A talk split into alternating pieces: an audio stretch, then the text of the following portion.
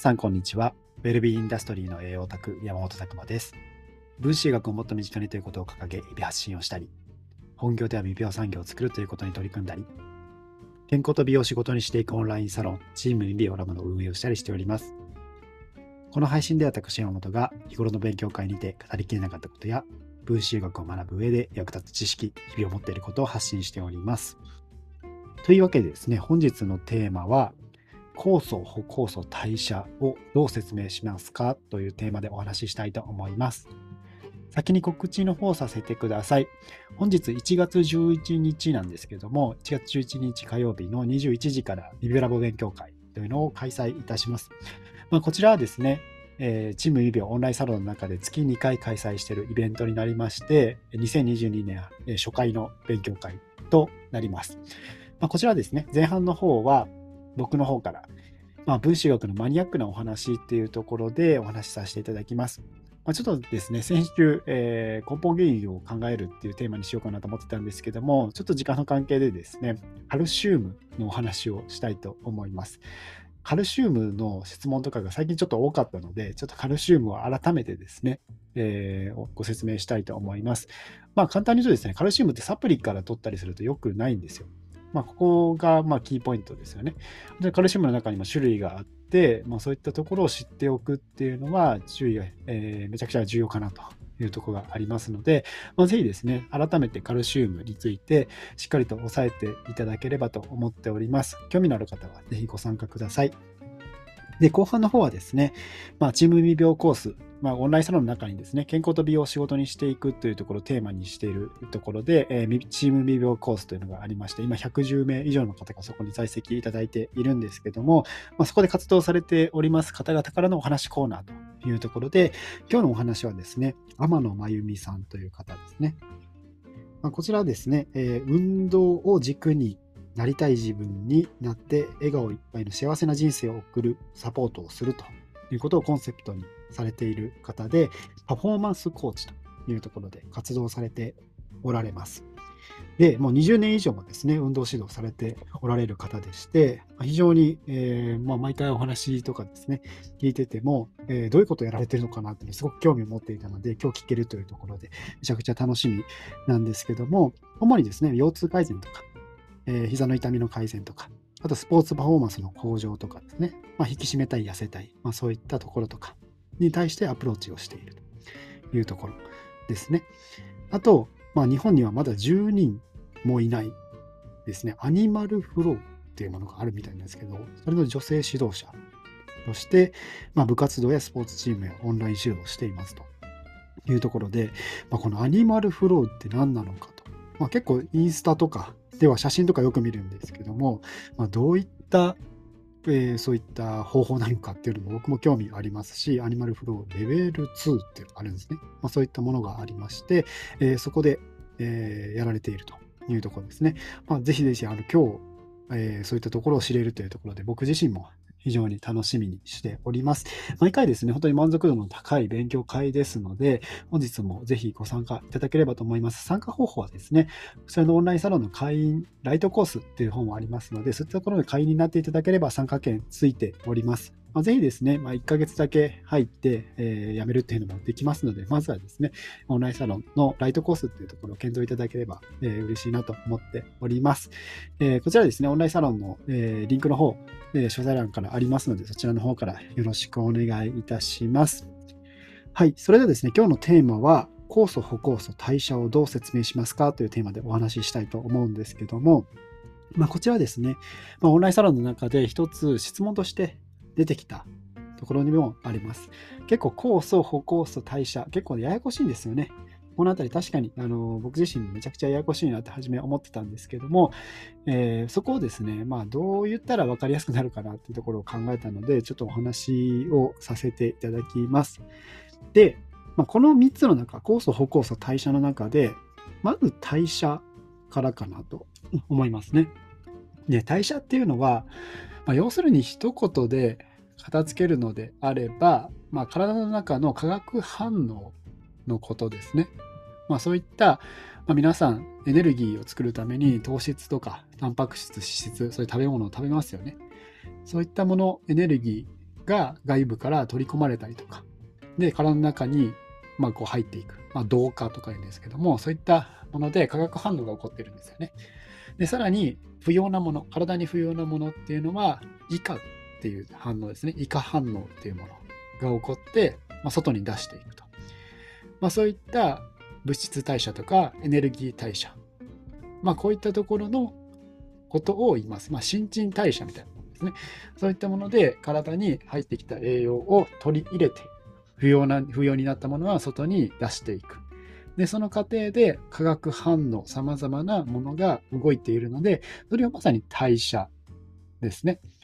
まあ、外界から取り入れた無機物、有機化合物を、えー、素材として行う一連の合成や化学反応とか難しく言ったらありますけども、要はですね、まあ、そういった食べ物を消化して排出する、まあ、そういった代謝も代謝ですし、えー、っと、そういったところがありますね。まあ、ここで例えば一つ糖質、グリコーゲンというものをピルビン酸っていうですね、物質に変換するのにも様々、グルコース1リン酸とかグルコース6リン酸とか様々なこう、えー、まあ、化学反応があるわけですね。まあ、そういったものが、えー、まさに代謝になっていくというところですね。で、次に押さえないといけないのは酵素です。その代謝の反応、一つ一つの過程に酵素っていうのが重要になってきます。この酵素がないとここの反応が進まないってわけなんですよね。でなんか理科の実験とかでちょっとやったのを覚えてるかどうかなんですけどもまああの酵素っていうのは触媒ととも言われるんですよ。まあ、反応を活性化させるものですね。でなんか小学校の時の理科の実験で 薄い過酸化水素水に二酸化マンガンを混ぜると、すごくなんかこう、気体がバーッと出るっていうような実験があるんですけども、まさにあれが火山化水素水だけでは反応しないけど、二酸化マンガンという触媒を加えると一気に反応が進むっていうとこですね。なので、その反応自体、代謝自体を活性化させる、触媒するものっていうのが酵素っていうイメージでも一つはいいのかなと思いますね。要は反応に使われるそういったものです。で、酵素は何からできてるかって言われると、主にタンパク質ですね。タンパク質からできてます。で、タンパク質っていうのもちょっと広いので、言うとアミノ酸がつながったもの。まあ、ペプチド結合とかありますよね。ポリペプチドとか言いますけども、まあ、それはタンパク質がくっついたものです。じゃあそのタンパク質はどこから作られるかっていうと、遺伝子から読み込んで作られてくると。いうとこですね。まあ、タンパク質が作られるというよりかは、遺伝子からそのタンパク質の設計図を読み込んで、その細胞の中に貯蓄してあるアミノ酸、まあ、20種類のアミノ酸からどういうものをつなぎ合わせるかっていうので、それぞれの酵素が決まっていくというところですね。で、その酵素っていうのは体の中でいろんな働きがあるというところです。で例えば、インスリンとかも酵素ですよね。グルカゴンとかも酵素ですし、さまざ、まそういった体の血糖値調整とか、血圧調整とかっていうのをこうやるのも、これも酵素です。で、もう一個はですね、さっき言ってたグルコースとか砂糖とかをですね、ピルビン酸に変えていくときにも、まあ、こういった酵素も必要になってくるんですよね。で、さらにピルビン酸がアセチルコエっていう、まあ、ものになっていくとき、まあ、アセチルコエになってようやくミトコンドリアの中で使われるような物質になってたりするんですけども、じゃあピルビン酸というものをアセチルコエに変えていくときは、ピルビン酸デヒドロゲナーゼという酵素が必要なんですよね。ピルビン酸デヒドロゲナーゼなんで、まあ、脱水素酵素ですね。ピルビン酸っていうものの、これも構造があります。構造があるんですけども、そこから脱水素する。水素を取るというような酵素になります。この酵素も読み込まれて、遺伝子から読み込まれて、こうアミノ酸とかで作られているというところですね。まあ、こういったところが酵素です。で、その今言った、例えばピルビン酸デヒドロゲナーゼには、歩酵素っていうのも重要なんですよ。歩酵素っていうのは、酵素、その酵素を助けるものなんですよね。まあ、酵素だけでは働かないっていう側面も実はあって、まあ、酵素だけで働くものもあったりします。ただ、酵素だけでは働かないものもあるんですよね。まあ、その酵素がま不完全な、ちょっと欠けてる形だとして、最後そこの欠けてる部分に補酵素のパーツが当てはまった時にようやく酵素としての力を発揮できる。最大限発揮できるようなものがあるんですよ。まあ、さっき言ってたピルビン酸デヒドロゲナーゼっていうものにはビタミン B1 という補酵素が必要なんですよね。で、ビタミンは全般補酵素としてこう使われるというところがですね、ポイントで、ビタミンというのはそういう酵素を助けるためにこういるというところが大きなところです。で、イメージでいくと、どういうのがいいかなと思ったんですけども、まあ、例えばおもちゃとかですね、まあ、電池がいるもの、いらないものってあるじゃないですか。まあ、電池がいらないものはそのまま使いますけども、それをコースだとしたときに、しっかりと電池がいるおもちゃで遊ぶときって、カチッてはめないといけないじゃないですか。まあ、それがですね、ビタミン、ミネラルとか、まあ、補酵素。まあ、酵素と補酵素の関係かなというところですね。電池があって初めて成り立つおもちゃもあるし、まあ、おもちゃ単独のものもあるし、っていうところで、まあ、そういったイメージですね。カチャッとこう一つ当てはめて、ようやく力を発揮する。で、さらにそれで酵素、補酵素を持って、こう物質の変換が行われて、これがまさに代謝になっていくというところですね。まあ、非常にこの関係っていうのは難しいんですけども、まあ、押さえておくべきポイントですね。で、巷にある酵素ジュースとかありますけども、あれは名前なんですよね。ただの名前。この酵素とは、分子学的で考えるこういう代謝酵素とは、またちょっと別物です。あくまで、まあ、飲料水のところで、まあ、あの酵素のジュース、酵素ジュースとかの酵素はどちらかというと、発酵ジュース、発酵させたっていうニュアンスが非常に強い酵素ですね。食物の持つ酵素みたいなものをこれ発酵させて酵素が出てるっていうイメージなので、その酵素とはまずちょっと置き換えないといけない。分子学でいう酵素っていうのは、そういった遺伝子から読み込んでアミノ酸がくっついてできた代謝の酵素っていうのが結構大きかったりします。まあ、そういったニュアンスでちょっとそことは話さないといけないですね。まあ、食物酵素、代謝酵素、消化酵素っていう様々、そこの酵素の中にも種類があるので、そのあたりも抑えないといけないポイントではあるんですけども、まあ、その酵素ですね。っていうのは体の中の代謝、あらゆる代謝で使われて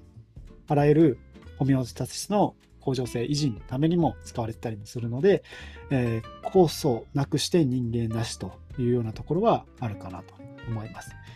で、まあ酵素っていうのは、まあ、赤ちゃん、生まれた時が最大限だっていう説がありますね。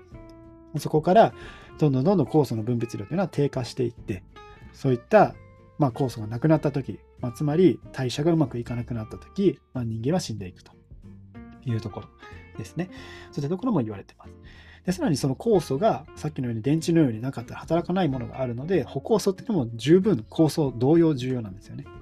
酵素同様、補酵素も重要。なんでビタミン、ミネラルも重要になっていきます。で、さらにですね、ビタミン、ミネラルって濃度って言われている理由っていうのは、その酵素といかにこう当たるかなんですよ。体の中でもやっぱりいろんなところをこううようよしているので、それに対して酵素に対してカチッと当てはまる瞬間というのが多い方がいいわけですよね。そうなると、じゃあ、えー、酵素が1個うようよしてた時に、1個の補酵素がうようよしてたからといって、なかなか当たらなかったら意味がない。それで反応しなかったら意味がない。ですけども、例えばビタミンとかを大量にとって血中の濃度を上げておくことで、その酵素に、えー、まあ、1億ぐらいのビタミンがあったとしたら、当たる確率って高いですよね。そういったニュアンスで、パチッとこうはまって代謝にさらに使われていくというようなところがあったりするのでビタミンミネラルってそれそれだけ濃度っていうのは重要なんですよというところですね。まあ、非常にそういった側面で酵素、補酵素、まあえー、かなりこの分子学のポイントになってくるので、ぜひ押さえていただければと思います。ここはめちゃくちゃ面白いところですね。酵素、補酵素、代謝。まあ、代謝がかなり、えー、まあ、分子学難しいんですけども、そういった様々な代謝には酵素が使われてて、まあ、補酵素っていうのもそれを補うために重要なんですよっていうようなイメージで捉えておいていただけるといいかなと思います。まあ、そのですね、その酵素を作るためにはアミノ酸が重要なので、もちろんタンパク質っていうのはめちゃくちゃ重要ってことですね。あらゆる酵素反応の元となる材料となるものがタンパク質なので、まあ、そういったところをしっかり取って作っておくっていうのがかなり重要になってくるかなと思います。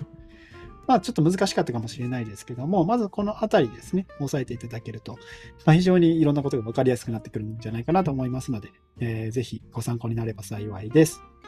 はい、今日はですね、酵素、補酵素、代謝をどう説明しますかというテーマでお送りしました。皆さんの日々のインプット、アウトプットを応援しております。